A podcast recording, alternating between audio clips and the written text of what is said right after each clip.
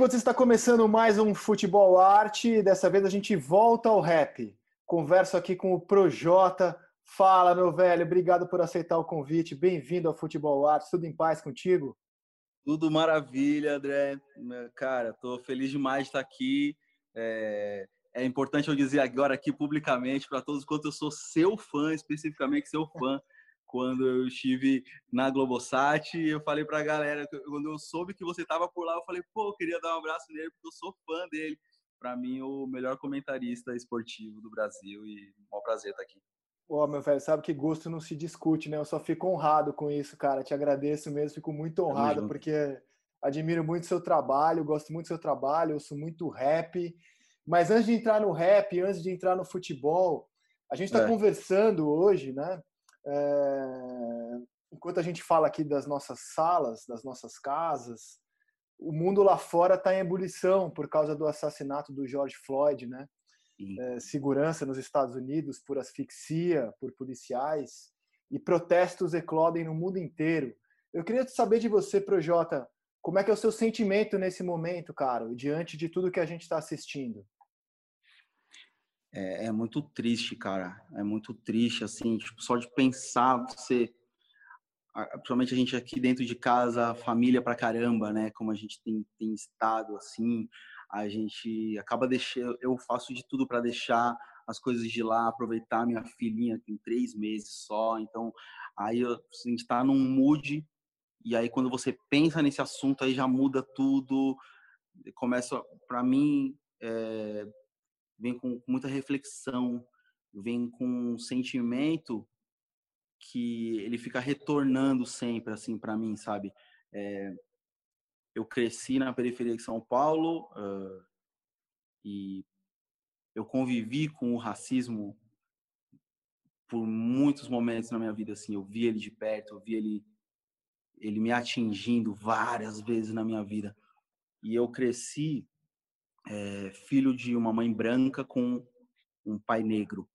Uh, e o, eu, é importante a gente dizer que o, o, racismo, especificamente aqui no Brasil, eu posso dizer que é onde eu vivi, ele tem muito a ver com o tom da sua pele mesmo, assim.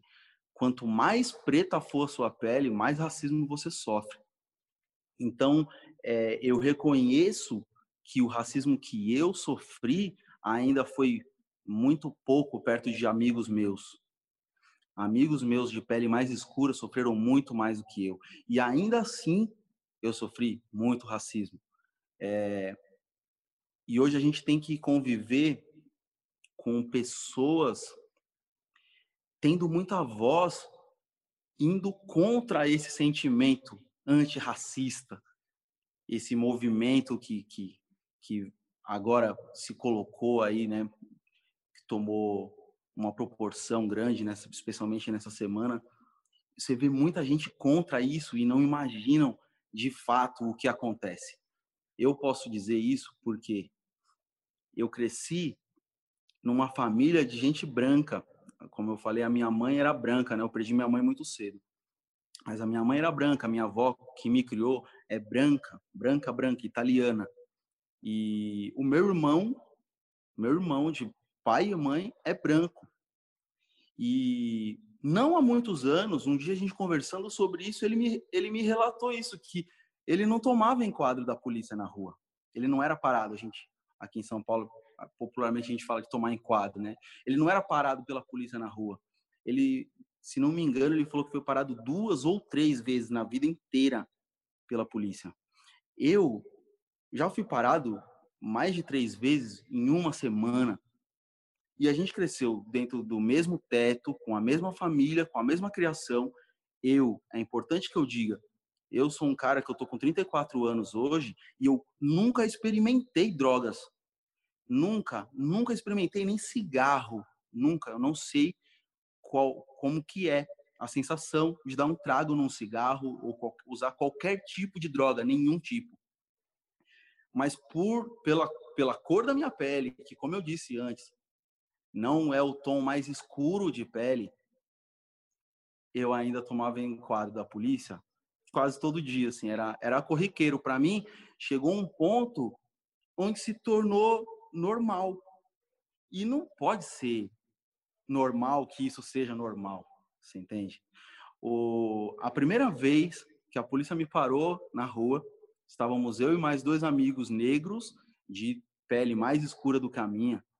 E a gente estava voltando da subprefeitura, eu cresci na zona norte de São Paulo, a gente estava voltando da, da subprefeitura do Limão, se não me engano, a gente ficava ali na cachoeirinha ali, que a gente tinha ido fazer a carteira de trabalho, irmão. Olha, olha que, que coisa maluca. Essa foi a primeira vez que a polícia me parou na rua. Eu devia ter uns 15 anos, se não me engano. E a gente estava voltando de fazer a carteira de trabalho. A polícia, a polícia parou a gente e, a gente. e aí é aquilo. É uma sensação muito estranha de você é um jovem, um adolescente, um adolescente, nem sabia como que era isso, não sabia nem como que eu deveria reagir àquilo. E aí você é obrigado a botar a mão na cabeça, encosta, encosta, vai! E você bota a mão na cabeça, você não sabe muito bem como que você deve agir. Você já ouviu histórias de, de que se você não abrir muito as pernas, eles vão dar um chute na sua perna para você abrir a perna, porque era os relatos que eu ouvia dos meus amigos que já tinham sido parados. E você abre a perna, e, e aquilo. E, e... Então, vocês estavam indo aonde? A gente foi fazer a carteira de trabalho. Isso é muito louco. Agora, um, um, um, uma coisa que eu queria dizer é isso. O meu irmão, que é branco, meu irmão, cinco anos mais velho do que eu, ele foi parado duas ou três vezes na vida. E quando um dia eu. eu então, eu demorei muito para entender. Como eu cresci com a minha família branca, eu demorei muito para entender entender de fato que eu era negro. Você entende? Porque ali a gente não tinha esse tipo de distinção dentro de casa. Eu sempre fui muito bem tratado por toda a minha família, muito amado, e isso em, em contrapartida da mesma maneira. Então eu não entendi, não, foi na rua que eu fui entender, foi na rua, foi na prática que eu fui começar a entender que, pô, comigo é diferente. Especialmente num dia onde fomos parados, eu e mais três amigos. E era noite, a gente estava a gente chegando no shopping da Zona Norte, o Center Norte. A gente estava voltando, subindo para o metrô Santana a pé, na rua Voluntários da Pátria, em, em Santana. E a gente foi parado pela polícia e éramos três, eu mais três.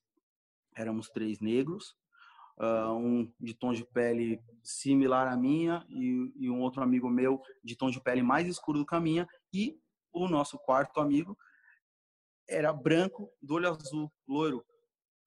E quando a gente foi parado nesse dia, era a noite, breu, não existia ninguém na, na rua, comércio todo fechado, éramos só nós e os policiais. E eles mandaram a gente entrar na rua, numa rua, numa esquina, numa rua deserta, mandaram nós três entramos na rua e puxaram esse meu amigo Danilo e perguntaram para ele se a gente estava sequestrando ele. Então, é, é, desse tipo de coisa que, que as pessoas não, não imaginam que aconteça. Poucos anos atrás também eu conversando com minhas tias, tentando explicar para elas que elas nem elas mesmo me tendo ali, sabendo do quanto da minha luta contra isso através da minha música há quase 20 anos, não conseguiam entender muito bem. E eu tive que relatar, colocar alguns relatos, algumas coisas. E a pessoa quando quando ouve, percebe que, pô, pode crer, eu nem sabia, sabe? Eu nem sabia que era assim. E eu sinto que que a nossa sociedade ainda ela tá assim. Eles não sabem, eles não sabem que isso existe, que isso acontece, que é diariamente e que, e que realmente a cor da sua pele ela, ela é totalmente é, responsável de certo modo, mas ela, é, ela, ela é, é, um, é um, um padrão utilizado pra, pra, de definição de se você é suspeito ou você não é suspeito. E muitas vezes ainda você vai de sus, você você você que não devia ser um suspeito, você é suspeito por conta da sua cor, e aí muitas vezes você passa de suspeito para simplesmente já julgado culpado antes mesmo, e aí a gente tem casos como o do João Pedro e, e, e do, das pessoas que estão segurando uma, uma, uma furadeira e acha que, que é uma arma porque é negro, é uma arma que está na mão dele. Cara, é, é super importante esse tipo de relato. E foi essa realidade que te levou para o rap, Projota? Exatamente. Porque eu cresci ouvindo rock, André. Eu cresci ouvindo rock. Eu falei, meu irmão era roqueiro. Todos os meus primos, tu, todo mundo roqueiro, assim. Eu cresci ouvindo Guns, Legião, Pink Floyd, assim, de criança mesmo. Assim, eu decorei Floresta Caboclo com sete anos, cara. Muito doido, assim. E aí, quando eu fui pra rua mesmo, e aí, esse tipo de coisa começou a acontecer. Eu conheci o rap. Eu comecei a ouvir o rap com 15 anos para 16. Então, algumas coisas já tinham acontecido. Já tinha, eu já estava começando a entender como que a rua funcionava. Então, quando eu vi o videoclipe do MV Bill, da música Só Deus Pode Me Julgar, foi quando eu vi esse clipe que eu falei: é isso que eu quero fazer da minha Vai ser preciso muito mais para me fazer recuar. Minha autoestima não é fácil de abaixar. Olhos abertos fixados no céu, perguntando a Deus qual será o meu papel. Fechar a boca e não me expor meus pensamentos, com receio que eles possam causar constrangimentos. Será que é isso? Não cumprir compromisso, abaixar a cabeça e se manter omisso? A hipocrisia, a demagogia, se entregue à orgia, sem ideologia. A maioria fala do amor no singular. Se eu falo de amor é de uma forma impopular. Quem não tem amor pelo povo brasileiro não me representa aqui nem no estrangeiro. Uma das piores distribuições de renda antes de morrer. Talvez você entenda. Confesso para ti que é difícil de entender. No país do carnaval o povo nem tem o que comer. Ser artista pop está pra mim é pouco. Não sou nada disso, sou apenas mais um louco. Clamando por justiça e igualdade racial. Preto, pobre, é parecido, mas não é igual. Quero que, que isso seja. Eu tomei isso como uma missão mesmo, de conseguir falar coisa, especialmente uma mensagem que levante a autoestima, que, se, que funcione como uma, uma válvula de escape, porque para mim foi uma válvula de escape, né? Eu, eu tava ali, eu convivi realmente próximo ao crime, às drogas, tava tudo ali, ó. Eu tive, eu tive isso como opção. Eu poderia escolher isso. Mas o rap e o futebol foram, foram as minhas válvulas de escape para que eu utilizasse o meu tempo fazendo alguma coisa bacana, compondo ou jogando bola, tá ligado? E, e você citou o MV Bill. Quais são as suas influências assim no, no rap brasileiro? Ah, MV Bill, Racionais, Mano Brown e Ed Rock, cara. E RZO, RZO foi um grupo que foi muito importante para mim. O Elião é um dos caras que eu tenho mais admiração, assim, sabotagem, tá ligado? Isso por lá para começar a ouvir rap. Só que aí depois, ouvindo, eu comecei com 15, 16 anos, isso em 2002. Então lá para alguns anos depois, 2005, 2006, eu já tava ouvindo outro rolê, tipo Marechal, Kamal, outro, uma nova safra de MCs, Slim Rimografia. Tava ouvindo uma outra galera e, e aí eu consegui juntar meio que a forma de fazer rap dos dois, do, dessas duas é, gerações. E aí a gente surgiu uma, uma nova geração, uma terceira geração do rap com uma, uma outra é, outros temas, uma outra forma de cantar também. Foi assim. Isso eu queria te perguntar. É, por exemplo, eu sou louco por Racionais, louco por Sabotagem, e a música deles, além de ter uma mensagem política muito forte, tem um groove ali. O Racionais ampliou Tim Maia em Homem na Estrada, Jorge Ben, Sabotagem também, né? Mas é, era uma época assim, Racionais só cantava a realidade, que eu acho super importante, foi super importante, só cantava a realidade da periferia, Sabotagem também. É, e hoje o, o, o rap ele tá com o leque de assuntos no rap brasileiro ele se abriu, né? Você, inclusive, é, é um cara que canta muito sobre amor na sua obra, Sim. né? Você acha correto falar isso que que o rap continua com essa pegada política, mas ele abriu o leque de assuntos? É exatamente isso. Acho que é, a essência, a forma, a razão, ela ainda é a mesma. Ainda existe isso presente na maioria dos rappers hoje. É, quase todo mundo ainda tem essa vontade de mudar o mundo, tá ligado? Alguns mudam de outro jeito, alguns tentam mudar falando de outra coisa também. Também não deixa de ser uma maneira de tentar mudar o mundo, sabe? Mas no meu caso foi isso. A gente chegou num momento onde se, se mostrou possível falar sobre outras coisas e se mostrou necessário também se falar sobre outras coisas. Inclusive, é, existiu um momento no Brasil do, do hip hop que foi mais ou menos de 2005 a 2008, 2009, que houve uma escassez de, de, de oportunidades para os trabalhos que estavam sendo feitos. E isso fez, fez acabar muito grupo. Muito grupo de rap acabou, muita gente parou de cantar nessa época, porque de 98 até 2003 foi um momento de uma, uma crescente muito grande, que culminou no lançamento do Nada Como um Dia Após Outro Dia, do Racionais, um CD duplo, com, que tem Vida Louca, Nego Drama, que foi assim uma explosão no Brasil inteiro, que todo mundo começou a ouvir. Na periferia, então, todo dia você, o tempo todo passava um carro tocando o groove da Nego Drama, passando assim, você ouvia só o gravão descendo assim lá embaixo. Então, foi um momento muito especial que foi quando eu cheguei. É, é, sempre existem esses momentos onde vira moda, então virou moda, o rap virou moda para todo mundo e eu cheguei pela moda. Eu assumo isso. Eu cheguei porque era moda, tava todo mundo ouvindo rap e eu comecei a ouvir também. A grande diferença é que eu ouvi com o coração mesmo, assim, com o ouvido aberto. Eu tentava entender a mensagem. A maioria das pessoas estava ouvindo porque realmente, ah, tá todo mundo ouvindo. Muitas vezes nem entendia a letra. Já teve várias vezes que a gente, eu debati com amigos meus, ah, porque, por exemplo, tem uma música nesse disco do Racionais, tem uma música que chama Jesus Chorou e ele faz como se fosse uma charada. O que é o que é, clara e salgada, cabe em um olho e pesa uma tonelada. E isso de, de, discorre mais ou menos um minuto e meio, dois minutos, com, é, fazendo uma charada inteira sobre a lágrima. O nome da música é Jesus Chorou. Quando a música termina, ele fala lágrimas. E mesmo assim, quando os, todo mundo cantava de cor, eu não sabia essa música de cor, não era das minhas preferidas porque eu nunca tinha parado para escutar ela tão claramente. Eu gostava mais da Vida Louca, da Nego Drama. E aí um dia na rua tava uma galera, todos os moleques assim, tal, cantando, Jesus chorou, o que é, o que é, clara e salgada. E eu não sabia cantar, mas eu fiquei prestando atenção na letra. Aí quando ele termina no final, que ele acaba assim, aí eu parei assim o som, cheguei pros moleques e falei, do que que ele tava falando? Ah, não sei. Ficou, ficou um silêncio, uma coisa, um silêncio arrebatador, assim. E eu falei, da lágrima, mano.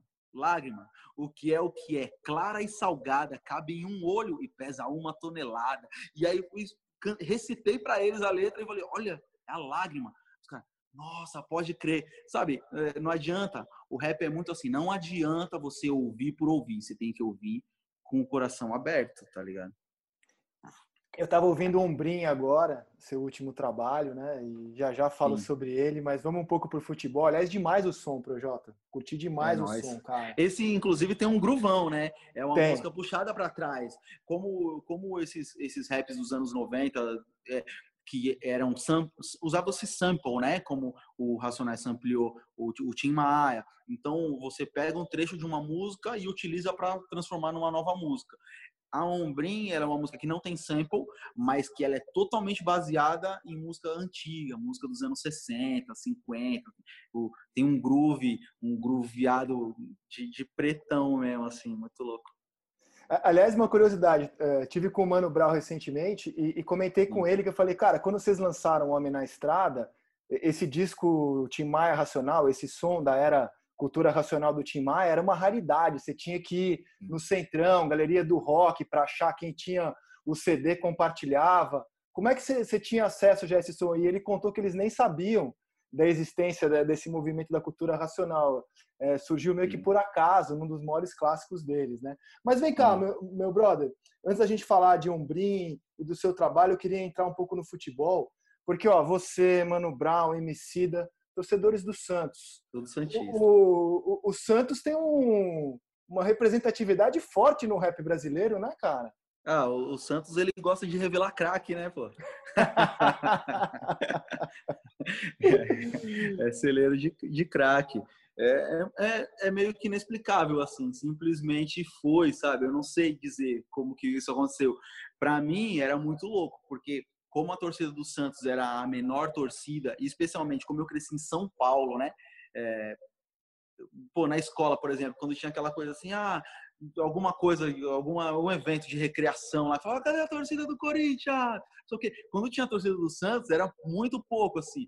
Na escola inteira era eu e mais, tipo, três moleques, assim, era uma coisa, caraca, você se sente tipo, caramba, eu queria ter, eu queria poder também ter essa massa de gente. Só que aí, conforme eu comecei a ouvir rap e descobri que tinha vários santistas, aquilo para como uma representatividade mostra assim, tipo, caramba, o melhor de todos torce pro Santos, mano. Então assim, eu tenho uma coisa em comum com o cara, tá ligado? A gente a gente tem essa parada em comum, isso é muito louco. Mas o Santos e o Corinthians tem muitos rappers assim. Tem.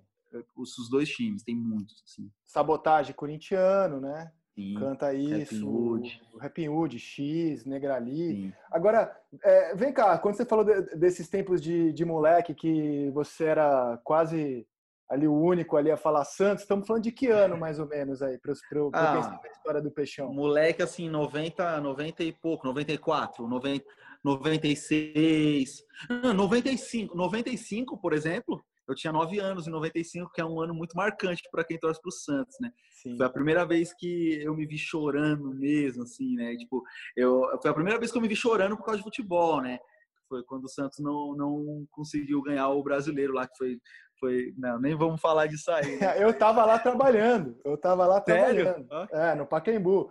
Eu cobri, eu cobri o Botafogo naquela final. Agora, a gente está falando de, de tempos assim porque ser cientista nesse século é uma realidade muito mais fácil, né? Não, é, Robinho, é, Diego, Neymar. Eu, no seu era vacas magras mesmo. Não, exatamente. Eu nasci em 86, que foi quando o Santos ganhou um título em 86. Não foi isso? Ganhou 84, o Paulista. 80, em 84, ganhou 84. Então eu nasci em 86 e eu fui, eu tive, eu levei 16 anos para ver o Santos ser campeão, cara. Foi em 2002 ser campeão de verdade mesmo, né? É, de um, um, título expressivo. Chega Vampeta, insiste Robinho, Kleber em cima dele, gira de um lado para o outro, ainda ele, tocou para trás. Olha o Santos chegando a chance de mais um gol! Gol!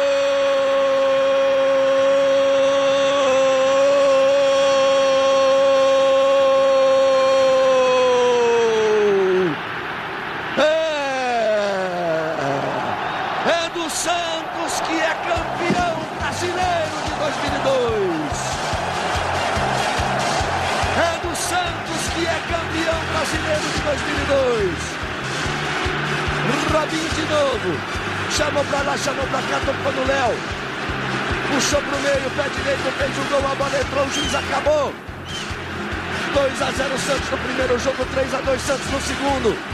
5 a 2 Santos na soma dos resultados. O Santos, o peixe, é o grande campeão. Eu lembro que nesse dia eu tava, eu tava com 16 anos, estava no segundo ano do ensino médio eu fui com duas camisas do Santos e uma bandeira para a escola, assim. E ainda que na escola também tinha pouquíssimo santista. E não, mas eu fui com, fui com uma camisa vestida, com outra na cabeça, com a bandeira nas costas.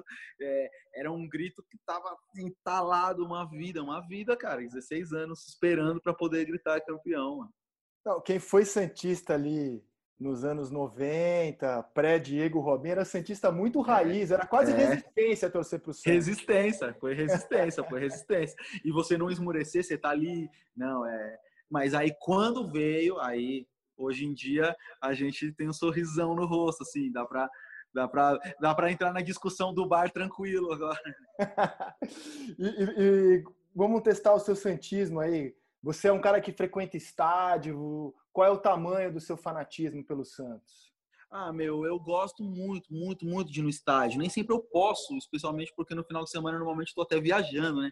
Mas eu sempre eu vou bastante. Tenho até um relacionamento legal com o pessoal lá no Santos. O pessoal gosta muito de mim, eu gosto muito deles. Então, eu estou sempre lá, sempre que eu vou, participo das entrevistas lá na Santos TV, que eu tenho o maior orgulho do pessoal da Santos TV, porque uh, a gente sabe, por conta de ter uma torcida menor, o Santos não tem tanta visibilidade na, na, na, televisão de fato mesmo, nem sempre passa o jogo do Santos, você demora para ver um jogo do Santos ser transmitido, é, vai ter três do Corinthians, dois do São Paulo, dois do Palmeiras, aí vai ter um do Santos. Então, a Santos TV faz um, um trabalho muito bacana e, e, não é à toa que o Santos é um dos maiores times nas redes sociais, ele tem um engajamento muito forte nas redes sociais, então se, tudo que eu posso fazer para apoiar com as minhas redes também eu apoio, porque é uma, é uma maneira que eu sei que nós artistas a gente tem, né, essa, essa visibilidade, fortalece mesmo para vender camisa, eu, eu fortaleço mesmo, eu ajudo, tem, tem que ajudar o time, né? Mas sempre que eu posso, eu tô lá na Vila, que eu demorei muito para conhecer a Vila, porque eu conheci a Vila com quase 30 anos de idade. E quando eu mesmo fui, quando eu pude ter um dinheirinho para eu ir para Santos, aí eu fui para a Vila e agora sempre que eu posso eu tô lá, porque não tem coisa igual do que assistir um jogo na Vila. Concordo. Você tem na memória qual foi esse jogo que te levou à Vila Belmiro pela primeira vez? Nossa, eu não vou lembrar hum, de fato qual foi o primeiro que eu vi na Vila, eu não vou, não vou lembrar. O primeiro jogo que eu vi do Santos na vida foi um Santos e Bragantino há muitos anos, quando eu era moleque ainda no foi no Morumbi esse jogo. Não, no Pacaembu. Esse jogo foi no Pacaembu. E o segundo jogo que eu fui foi um Santos e Corinthians no Morumbi. O Santos perdeu. E eu tinha ido com a minha família toda. Era metade e metade corintiano. E aí a gente foi, foi ver o Santos perder. Agora, nos últimos tempos, assim, eu tenho sido muito pé quente, muito pé quente. Especialmente com finais que a, a, gente acaba lembrando mais de o que que deu no final, no resultado. Eu normalmente eu vejo o Santos ser campeão. Então, inclusive estava na, na final da Libertadores, eu fui na final da Libertadores porque eu não tinha não tinha grana não. E aí eu não tinha dinheiro para comprar o ingresso e um amigo, um, o, o, o, o tio do amigo não pôde ir era médico, teve um plantão, uma coisa assim muito louca. Falou, mano, tô com ingresso aqui. E eu fui pra final da Libertadores, assim, na sorte. Muito louco isso. Cara, e eu, eu, eu acho a torcida do Santos uma torcida maloca, maloca no bom sentido, né? Porque sim, o, o corintiano sim. se auto-intitula maloqueiro, sofredor, graças sim. a Deus. Mas eu acho que o Santos, assim, antes desse período áureo, era até mais maloqueiro que o corintiano. Não, não, o Santista é maloqueiro maloqueiro, né? Eu, eu, lembro da semifinal do Campeonato Brasileiro, é, Corin, é, que o, San, o Corinthians eliminou o Santos e foi para a final. Ali no Pacaembu, o Viola era jogador do Santos. Eu estava descendo ali, o Santos era visitante, estava naquele cantinho, né? Que ficam os visitantes no Pacaembu. Aí eu Sim. olhei, cara, só aquela galera raiz mesmo, que para ficar ali no chiqueirinho do Pacaembu tem que ser muito fanático, Sim. né? E eu olhei para arquibancada, tava o Mano Brown, assim, de calça jeans, sem camisa, xingando todo mundo. Eu falei, cara, essa é a torcida maloca é. mesmo, a do Santos, Sim. cara. Não, é, eu acho que um, um, cara que representa muito a torcida do Santos é o Chorão, né? Chorão. O Chorão, ele, pra mim, ele é a cara do, da torcida do Santos. É maloqueiro, é maluco, gosta demais, tá ligado? É, ama com força mesmo, assim. E é maloqueiro, né? E não por acaso o Santos abraça muito rap nessas músicas que você citou da Santos TV, né? De músicas contra o racismo. Sim. Direto a gente vê o rap presente nas ações do Santos. Meu, é exatamente essas ações que o Santos promove são, são muito legais. Eles estão aí sempre, sempre promovendo as causas que são importantes dentro da sociedade. São coisas que eu acho que é, é, dá orgulho para você como torcedor. Você vê que, pô, óbvio, é, como quase todos os clubes do país passam por um monte de situação é, desagradável lá dentro, é, questão de presidência, sempre tem algum, algum problema, não posso negar isso. Mas as ações sociais que o Santos promove, isso é, é um motivo de orgulho muito grande. Assim, eu mesmo, eu sempre eu falo, caraca, meu, muito louco. Eles têm ótimas ideias e não deixam as ideias na gaveta, vão lá e, e, e botam na rua. Tá? Ó, no fim dessa entrevista, eu vou pedir para você escalar o seu Santos do coração, assim. Não precisa ser os melhores Nossa. jogadores. Do goleiro até o segundo atacante, ou ponta esquerda, junto com o técnico. Você vai pensando, você escala o seu Santos. Mas quero voltar um Demorou. pouco para a sua carreira. É, você, você falou que perdeu a mãe muito cedo, foi com sete anos, né? Que você perdeu sua mãe. É, com sete anos a minha mãe ela sofreu um AVC. E aí ela veio a falecer quando eu tinha nove anos. Ela ficou quase dois anos, a Camara e, e, e a sua avó, quem te criou, apoiou a, a, a sua escolha por ser artista? Foi, foi algo tranquilo para você virar artista? nunca tive problema, assim, ninguém em casa, tipo, a galera sempre sabe, ninguém me pegou pela mão e foi lá, ninguém montou um estúdio para mim, ninguém pagou uma, uma hora de estúdio para eu, eu, gravar, isso não aconteceu. Mas sabendo que eu comecei a cantar rap em 2002, o rap era totalmente marginalizado, o preconceito era muito grande em cima do rap, mas eu acho que a minha família é, confiava tanto na educação que eu recebi e no, e no moleque ali que eu era, sabe, o meu jeito, as minhas convicções, que nunca me, me, porque isso aconteceu muito. Vários amigos meus que cantam rap passaram por isso da, da família, não querer, não, você não vai cantar rap, coisa de bandido, sabe? E para mim não, comigo foi tranquilo, assim, minha avó mesmo nunca me, me embarreirou, meu pai também não. Meu pai, inclusive, eu tive uma passagem com meu pai muito bonita, assim, porque quando eu, eu fiz, eu estudei educação física, fiz faculdade de educação física, eu ganhei no ProUni, ganhei bolsa de 100%, e eu fiz três anos de educação física, isso eu tinha uns 22 anos quando isso aconteceu, que eu já estava começando a correria do rap estava ficando muito muito forte, né? Não estava ganhando nenhum dinheiro, não tinha ganhado nem 10 reais com o rap, mas eu já estava começando a ter que, tipo, ah, vou pro Rio de Janeiro, me chamaram para ir lá gravar não sei o quê, as batalhas, duelo de MC, eu fui participar de batalha no Rio, fiquei duas semanas no Rio, larguei a faculdade, tipo, não tava, realmente não tava indo para a faculdade. E aí bombei, bombei, perdi minha bolsa na faculdade.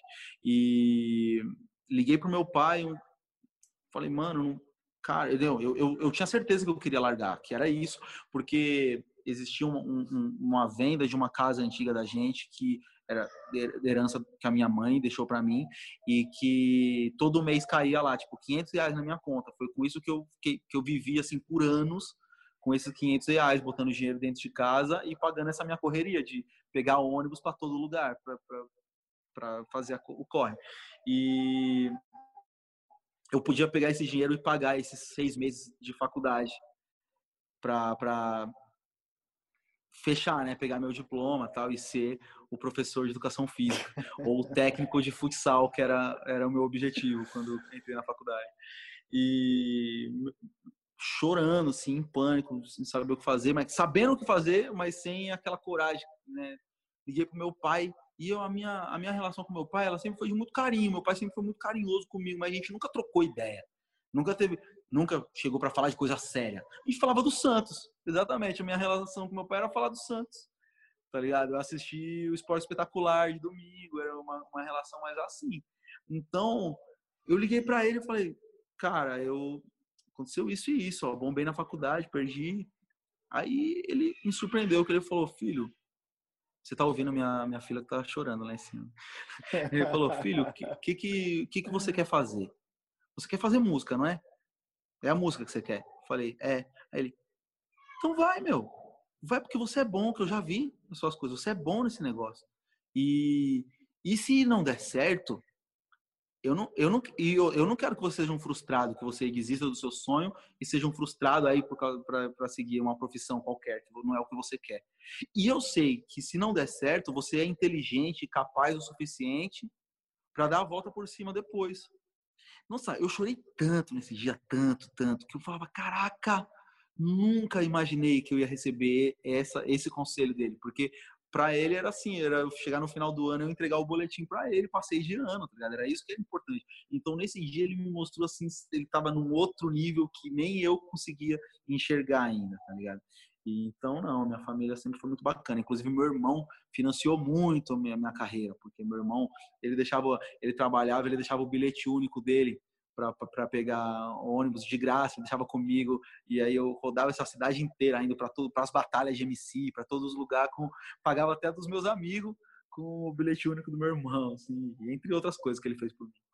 Pô, que história aqui, depoimento bonito, cara, ainda mais sonorizado com o choro da sua filha, ficou ainda mais bonito esse depoimento aí.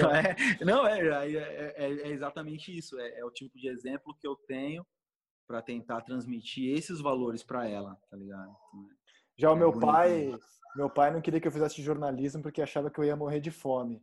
É, mas enfim, não, não morri, é tô assim, de fome. É, então. que ano pra você começar no rap? 2002, né? Um ano mágico na história do Santos. 2002. mágico, né? Um ano mágico na história do Santos. É, já começou, começou bem com eu começando a cantar rap. Foi de, na virada de 2001 para 2002 foi quando eu escrevi meu primeiro rap. Aí não parei mais. Devo ter escrito aí uns 3 mil rap. E, e, essa batalha de MCs que você citou, que te projetou, foi em 2006, certo? Sim. E quando eu eu consegui um trabalho uma época estudava, fazia curso técnico de administração, e aí eu consegui um trabalho de, de um estágio na secretaria de uma escola, no CPET SP aqui, ah, uma escola técnica aqui em São Paulo. E aí lá eu comecei a acessar computador. Eu não tinha computador, e isso eu tô falando, eu tinha 18 anos, estamos falando de 2004. É, não, aí nós já estamos em 2005, é, no final de 2005 eu estava trabalhando nessa eu já tinha 19 anos, eu não tinha computador em casa, não tinha acesso à internet. A gente não tinha acesso à internet. E aí, quando eu comecei a trabalhar nesse lugar, eu comecei a acessar a internet. E aí eu descobri que a galera se reunia na Galeria Olido, que é do lado ali no Lago do Pai Sandu, do lado da Galeria do Rock, que a galera conhece.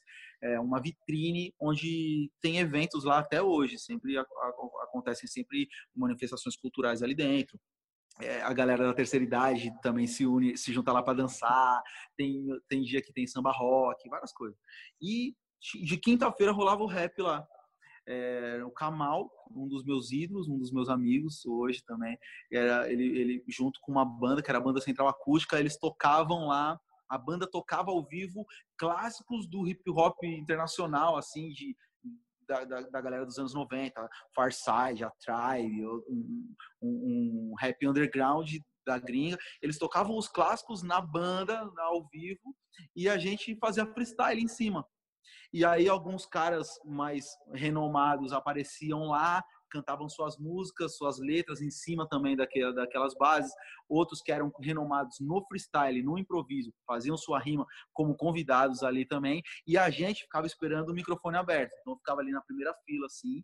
E quando o Kamal falava, microfone aberto, tinha um microfone que estava ali, você corria lá e pegava o microfone para rimar. Essa era a oportunidade da vida da gente. Meu, eu conheci o MC da lá, eu conheci o Criolo lá. É, a, a, a nossa geração em São Paulo deve muito a esse espaço. Esse espaço foi muito importante para todos nós. E dali surgiu a Batalha da Santa Cruz, dessa reunião de dessa molecada, desses jovens que se encontravam ali, perceberam que estava faltando uma batalha. Não tinha nem, não estava acontecendo nenhuma batalha de MC. A gente ia lá e rimava só para curtir, fazia uma roda de rima do lado de fora depois. E ali os caras, mano, vamos fazer uma batalha começaram a Batalha do Santa Cruz, que existe até hoje, desde 2006 até hoje. Aí a gente começou a Batalha do Santa Cruz, eu estava lá desde a primeira edição e ganhei algumas, perdi outras também, mas eu ganhei mais do que eu perdi. Pô, que legal essa história. E, e, cara, e a sua ascensão, assim, não sei se você concorda, ela é meteórica, né? Porque seu, seu primeiro é. disco. Não, não, depois que você lança o seu primeiro disco, né? O Foco, é. Força e Fé, 2014, então, né? Então, mas é justamente. É. O meu primeiro EP meu primeiro EP, que eu considero o meu primeiro disco, foi em 2009. Ah, tá. Ó, nós estamos falando de 2006, a Batalha do Santa Cruz. Eu batalhei no Santa Cruz 2006, 2007. Em 2007 eu fui para a Liga dos MCs no Rio, que foi essa viagem que eu fiz lá para o Rio de Janeiro, larguei minha faculdade, então rolou toda essa questão. E em 2008 foi um ano de muito trabalho, eu lancei muitas músicas para que em 2009 finalmente eu lançasse meu primeiro EP. E aí o meu primeiro EP chama Carta aos Meus e a partir dali foi que eu comecei a viver de música, que eu fiz o, o meu primeiro show com cachê, que foi em Curitiba, é, no, em novembro de 2009. Fiz meu primeiro show com cachê e meu, meu cachê era 800 reais, o cara pagou 350 até hoje. E, e, mas deu para pagar ali as continhas do mês. Em, em dezembro eu fiz um show em Salvador e aí eu fiquei janeiro, fevereiro e março sem show. A partir de abril de 2010, eu fiz um show numa casa chamada Bate Macumba, na Cidade Baixa, em Porto Alegre.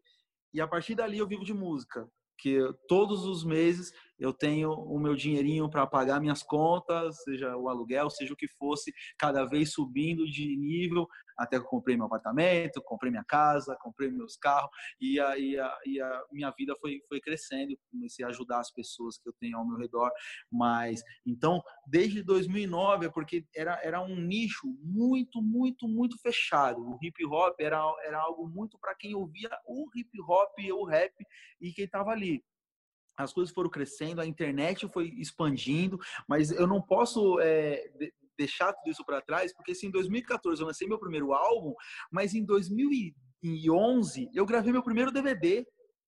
E esse DVD foi DVD de ouro, André. DVD de ouro, de mão em mão. A gente vendeu 25 mil cópias de um DVD de mão em mão na porta dos shows, tá ligado? Então, é, foi, foi um, um caminho assim muito longo. Eu levei oito anos para ganhar o meu primeiro cachê e depois do meu primeiro cachê, em 2009, até o meu primeiro álbum pela Universal Music, em 2014, a gente tem aí cinco anos e aí sim, aí o negócio fez assim, aí foi música com a Anitta, aí foi as músicas entrando em todos os lugares, aí veio Ela Só Quer Paz, que foi uma das músicas mais tocadas do ano, de 2016. Aí sim, mas desde lá de trás o barato era louco já. E, e, e, é porque assim, ó, todos os seus discos, então de 2011 para cá, foram discos de ouro, né? Se eu não tiver enganado, né? Então, é porque a gente fazia mixtape. Na época, a gente fazia mixtapes. Então, fazia várias músicas, às vezes um disco com 18, 20 faixas. A gente tinha uma organização e a gente se, se unia em coletivos um ajudando o outro, cada um gravava o seu disco e ia pra rua vender, tá ligado? É, tem amigo meu que vendeu, tipo, quase 10 mil cópias de, de disco na rua e que você nunca ouviu falar do cara, mas ele estava lá na rua, no, no metrô, no ônibus vendendo CD e a gente fazia muito esse movimento. Como o nosso trabalho estava bem conhecido, a gente tinha show. Na porta do show a gente vendia mas de ouro mesmo dessa época foi só o meu DVD, porque o meu DVD ele realmente foi algo assim que transcendeu muitas barreiras. Que eh, eu, eu fiz um DVD em Curitiba, na, numa casa que chamava na época o Master Hall, que era a melhor casa de show em Curitiba, e a gente colocou 4.500 pessoas dentro da casa.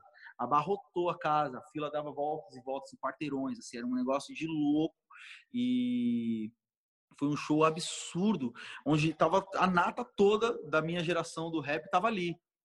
Eu, o, o, o Pen, Pen, não, eu, Flora Matos, Rashid, Emicida, Max B.O., Marechal, Kamal, uh, nossa, terceira safra, era muita gente, muita gente, eram, sei lá, 11 convidados, assim, era, foi um negócio que ninguém imaginava, e aí explodiu muito. Na época, eu ganhei o prêmio da, da MTV, do VMB de revelação em 2012, por causa desse DVD.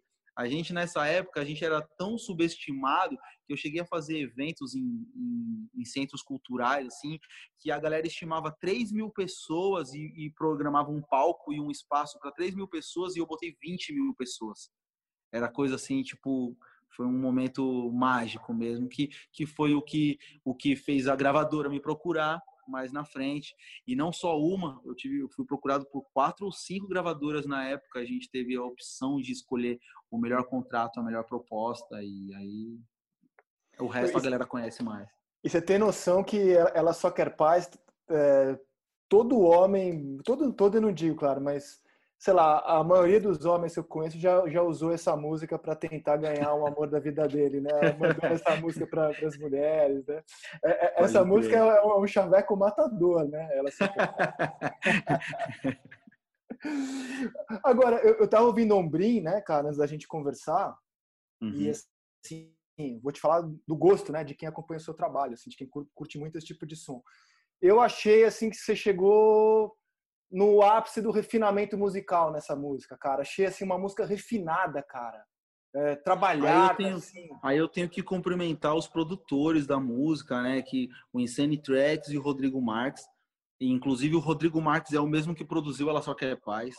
E o Insane Tracks é um, é um cara que a gente tem trabalhado junto nos últimos dois anos, que é o maior responsável pelas, pelos meus últimos lançamentos.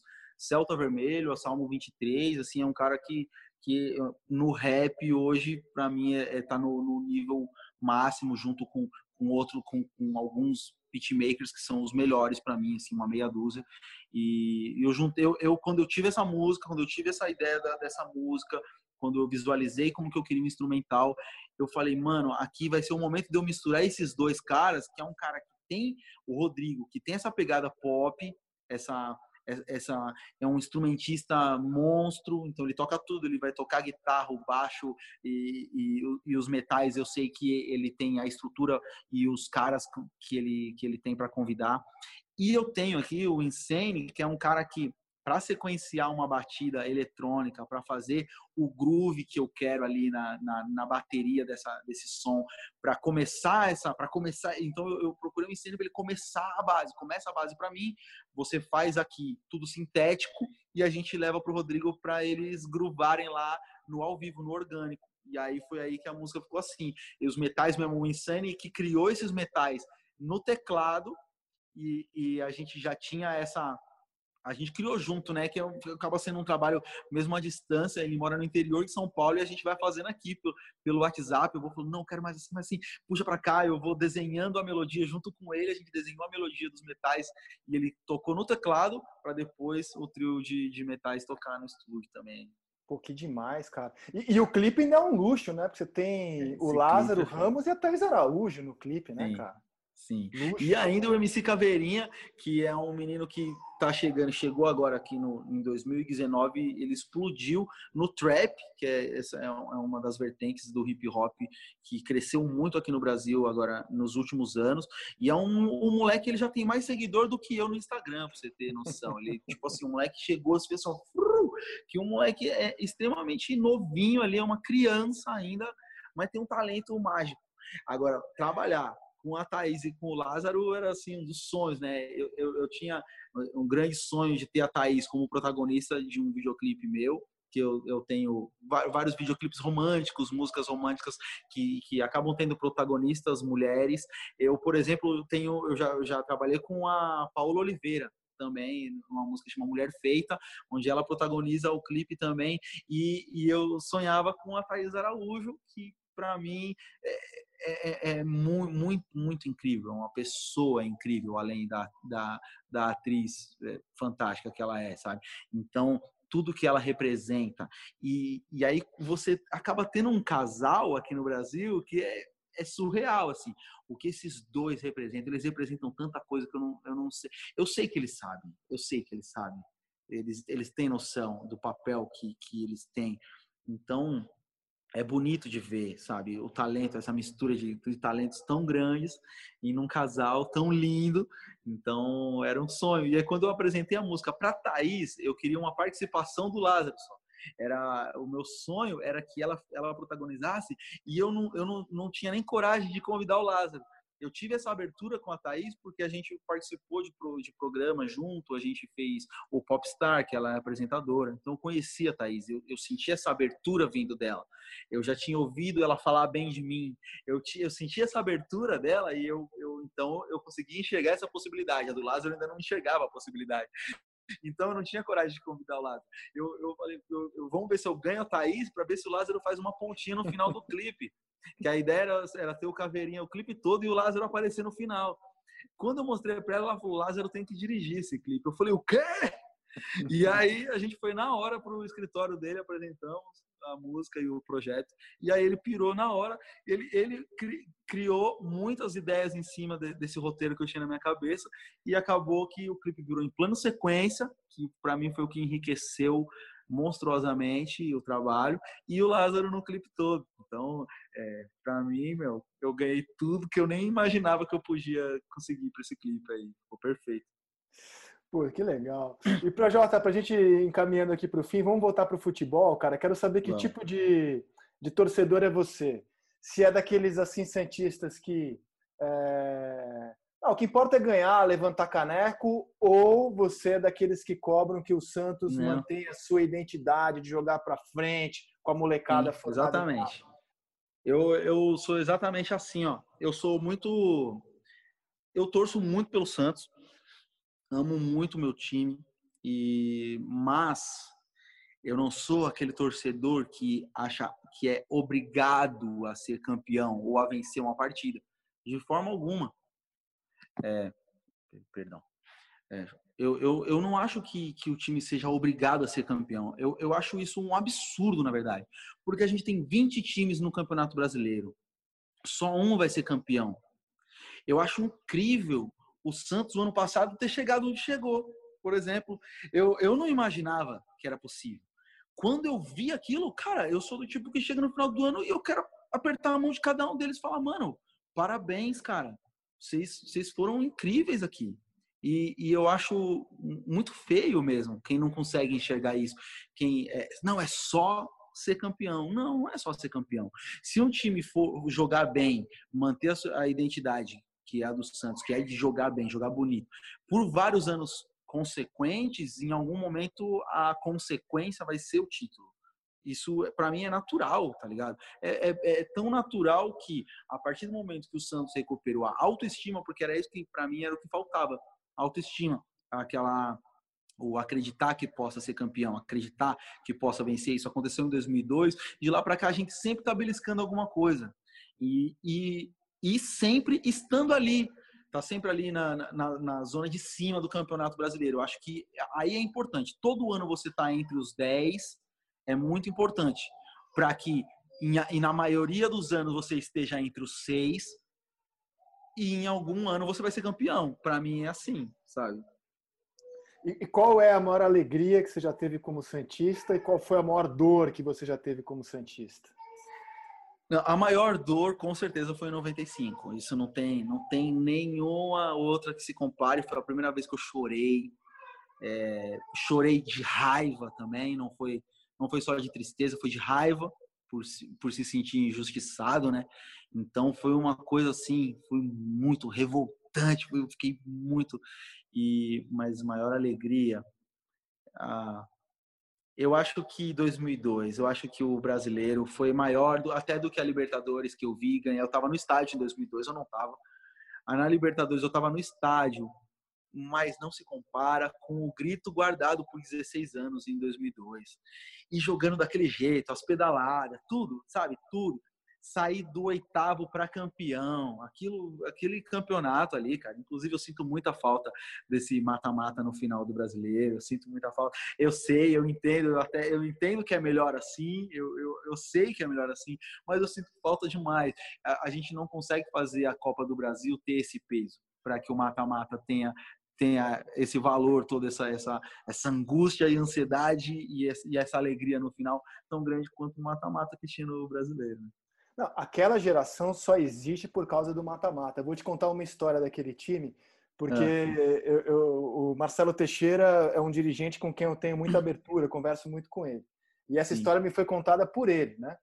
É, no ano anterior, o Santos tinha aqueles medalhões, Carlos Germano, é, Rincon, Edmundo, e não ganhou, né? Perdeu de um jeito muito forte, inclusive. Aí o pai dele falou assim: ó, acabou o dinheiro da família, que é quem sustentava, né? Eles têm negócios Sim. lá na Baixada, uma universidade. Acabou, agora o Santos tem que andar com as próprias pernas. Não, pelo amor de Deus, só mais um ano, estamos quase chegando lá. Acabou, acabou, acabou. E o Santos estava numa situação financeira muito grave. E viver com as próprias pernas era apostar na categoria de base. O Santos não tinha nada.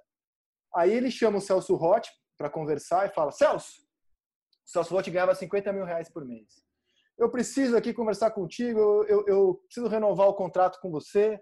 E é o seguinte: a gente, a gente vai perder todos esses jogadores que a gente teve nesse ano, mas nós vamos com a molecada da base, com o Robinho, com o Diego, e, e eu preciso contar contigo. Diz o Marcelo Teixeira que o Celso Rotti falou assim: presidente, você está maluco? Você já viu a perna do Robinho? Como é fina?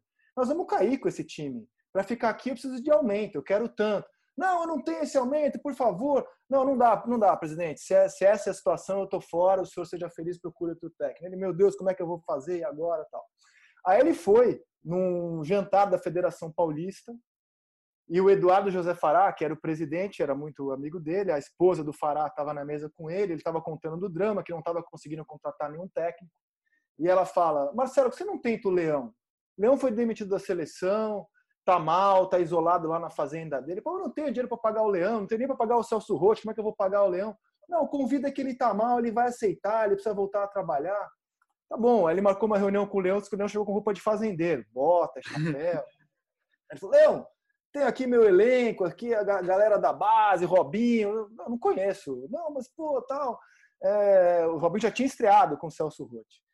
Mas, pô, você vai ver, a molecada é muito boa, que o Leão olhou assim e tal. E é o seguinte, eu tenho aqui para te oferecer, é, só tem isso aqui, 50 mil. O Leão falou assim, não, tá, tá, eu topo, vamos embora. E aí começaram os treinos, pô, graças a Deus o Leão topou. Diz que o Leão vai procurá-lo com uma, uma folhinha assim, presidente, isso aqui é minha lista de reforços. Ele pega, a lista começava com Romário. Eu falei, não, Leão, eu não tenho como pagar isso aqui, é a garotada que a gente vai mesmo.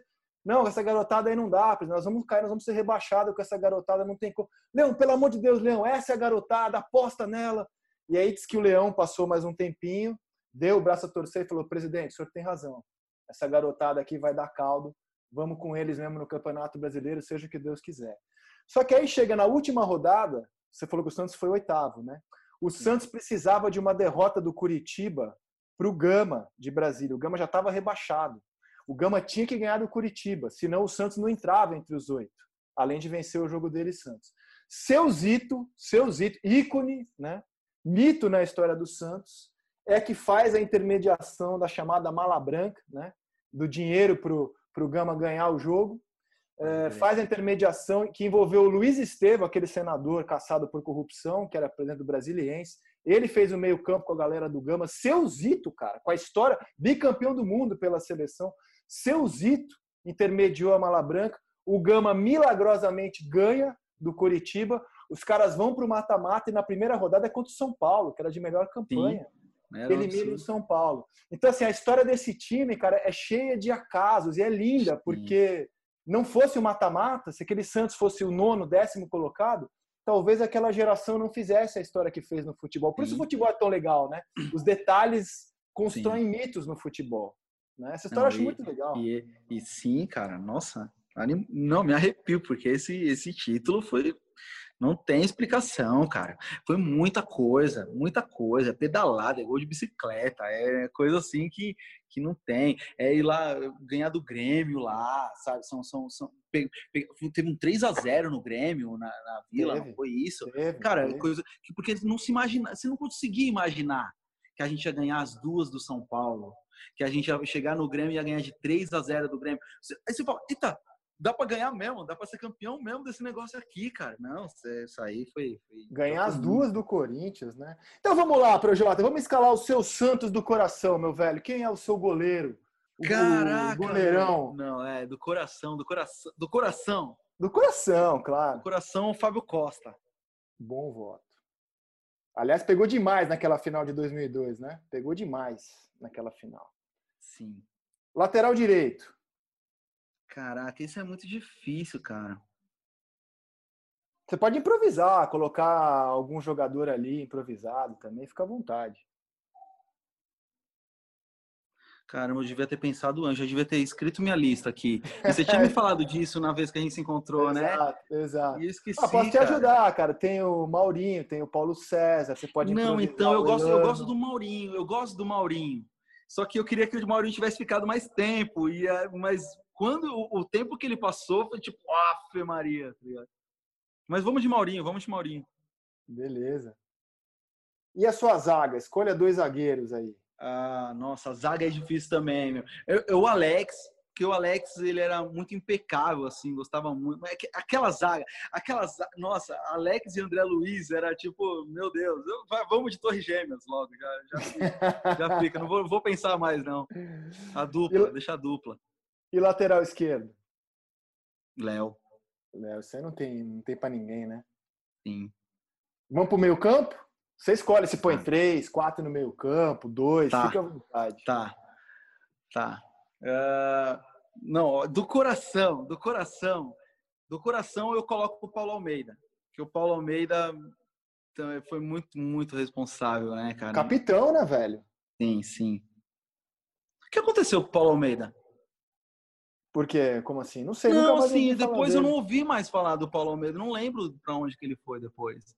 Ah, cara, tem jogadores que só vingam no Santos, né? Que nem aquele time de 95 também. Sim, só vingaram exatamente. Santos, né? Sim, é verdade. Uh, agora vamos lá. Não, pera. Eu, eu não tenho como não colocar. Nossa, mas pera um pouco, eu posso voltar lá para trás também, né? Claro, como você quiser, coração, no, claro. No, no... Claro, escala quem é você quiser. Difícil. Agora, de montar do meio para frente o Santos é muito difícil, cara. Você pode até pôr o Carlos Alberto Torres de lateral direito também, como você quiser. É, não, eu não, eu, eu, eu tava muito aqui no, como era do coração, tava pensando, eu tô pensando aqui, na minha geração, no que eu assisti, tá ligado? Mas, tipo, agora, mano, é, é você jogar. É você jogar um, é um, você tem um baralho, é o melhor baralho de, de, que pode existir, é, é, a história do Santos, cara. Agora, nossa, é que eu não posso deixar o Giovani de fora, não posso, o Giovani não tem como, o Giovani não tem. Concordo, velho. Mas o Diego, eu não vou conseguir deixar o Diego de fora também. Ué, dá o um trio aí. Paulo Almeida, Giovanni e Diego. Né, eu, eu pensei, eu tô pensando aqui 4, 1, 3 e 2, né? 4, 1, 3, 2, né?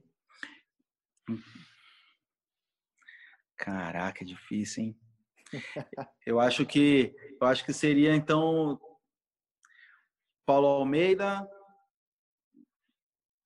Diego, Giovanni, Pelé. Nossa, mas eu não, tem muita gente para ficar de fora. não, vai ter muita gente agora, cara, para ficar de fora. Não, cara, não, tem, não tem como, cara. Não dá, o Santos, o Santos, o Santos aí, cara, tá vendo? O Santos é isso aí, cara. Nossa, é difícil. Serginho Chulapa, é, Robinho, Neymar, a vida é dura. Não, Robinho e Neymar, o que, que eu vou fazer? Eu, eu posso escalar reservas também? Que... você pode voltar com Pelé, Robinho e Neymar e você fecha o time. Como é que eu. Nossa. Então vai, Robinho e Neymar, e eu, eu, eu lavo minhas mãos, eu lavo minhas mãos. Isso, ó, ó, torcida, torcida do Santos, foi baseado na, nossa, na minha geração e quem eu vi jogar e o rei. Pode ser assim? Foi quem eu vi jogar e o rei. E aí, e aí os, as outras relíquias que a gente tem, os outros mitos que a gente tem, não vai ter como. Eu, vou, eu fui pelo meu coração de quem eu vi jogar e quem, quem me deu as alegrias na, na, aqui, eu, eu, ao vivo, tá ligado? Nossa, mas Ficou é difícil, assim, ó, hein? Fábio Costa, Maurinho, Alex, André Luiz e Léo, Paulo Almeida, Giovanni Diego, Pelé, Robinho e Neymar. Você é louco, mano. Olha esse time, velho. É, é, um, é um time difícil de administrar, hein? Meu Deus do céu, o que, que é isso? Escala aí você pra gente ter o áudio seu escalando o time. Então ficou assim: Fábio Costa, Maurinho, uh, Alex, André Luiz, Léo, Paulo Almeida, Diego, Giovanni, Pelé, Robinho e Neymar. E quem é o técnico? Murici Ramalho. Legal, velho. Legal. Cara, você sabe que tem algumas coisas que são, são muito legais. Por exemplo, o Mengalvio. Mengalvio sempre comenta minhas fotos, cara. Isso é, é lindo. E o Murici. O Murici, é, um dia desse, eu, eu cito ele numa música que eu fiz em parceria com o Raikais, numa participação minha numa música do Raikais, eu cito, é tipo Murici Ramalho, esquece o resto todo porque o lance aqui é trabalho. Eu falo assim, e aí marcaram ele, e aí ele repostou e me marcou. E a gente virou brother, cara. Tipo, o Murici, mano. Ele sempre comenta minhas fotos, eu comento as dele, e, é, meu, não tem explicação. Eu sou muito fã. Esse é um cara que eu sou muito fã, muito fã. Pô, que legal, cara. Pô, pô, ô, Projota, foi, foi mó barato essa conversa aqui, cara. Acho que foi a mais legal que a gente teve aqui no podcast. Pô, é... da hora demais. Sabe que o seu Pepe, cara, é... essa história, não sei se você sabe, o seu Pepe tem um caderninho é. que ele escreve à mão. Todo, é, é, o maior arquivo do Santos é o seu Pepe. Ele, escreve, ele tem à mão, anotado à mão, todos os jogos do Santos de que ele participou com a ficha técnica e um comentário dele de como foi o jogo. Ele, a gente já fez essa reportagem, ele tem só anotado à mão, jogo por jogo. Toquei pro Pelé, Pelé. Meu, se um dia você puder ver isso. Mano, eu pensei que eu era nerd, velho. Ele tem isso anotado é, todos os jogos que ele jogou, todos que ele jogou pelo Santos, a ficha técnica do Santos e como é que foi o jogo, toquei para o Pelé, uma historinha que ele conta ali, anotado à mão no caderno. Caraca, que absurdo isso, que absurdo, é. que absurdo, mano. São tesouros. Isso, é, isso é lindo, isso é lindo. Mas você pensar também assim como, como que o nível de comprometimento que o cara tem, né? Isso é uma parada que a gente vê hoje reflexo aí em vários jogadores, vários atletas que a gente vê o quanto que o cara consegue ou conseguiu render durante a carreira e, e você analisando o nível de comprometimento dele, se ele tivesse mais comprometimento, onde que ele poderia ter conseguido chegar. Eu, eu, eu não, não julgo isso pessoalmente, as coisas, porque cada um sabe o que quer fazer da vida. O cara tem outras, outras vontades, ele tem vontade de fazer outras coisas. Mas é, é bonito de ver isso, como tipo o comprometimento do, do Pepe deve ter influenciado tanto para que ele, ele, ele tenha escrito a história que ele escreveu. Olha, Futebol Arte tem a produção da Bruna Campos, a coordenação do Rafael Barros e a gerência do André Amaral. Hoje tivemos Projota. Projota, muito obrigado, meu velho. Sucesso para você. Foi demais o papo, adorei, viu? Satisfação, André. Tamo junto de verdade. Estou sempre acompanhando aí, vou continuar. Um abraço para todo mundo aí que faz acontecer o podcast. Tamo junto, é nóis. Valeu, mano. Agora eu vou fazer uma foto nossa aqui, porque foi demais isso aqui, cara. Valeu, Projota. Obrigado, velho. Obrigadaço mesmo. Valeu, de coração, Tamo junto. cara.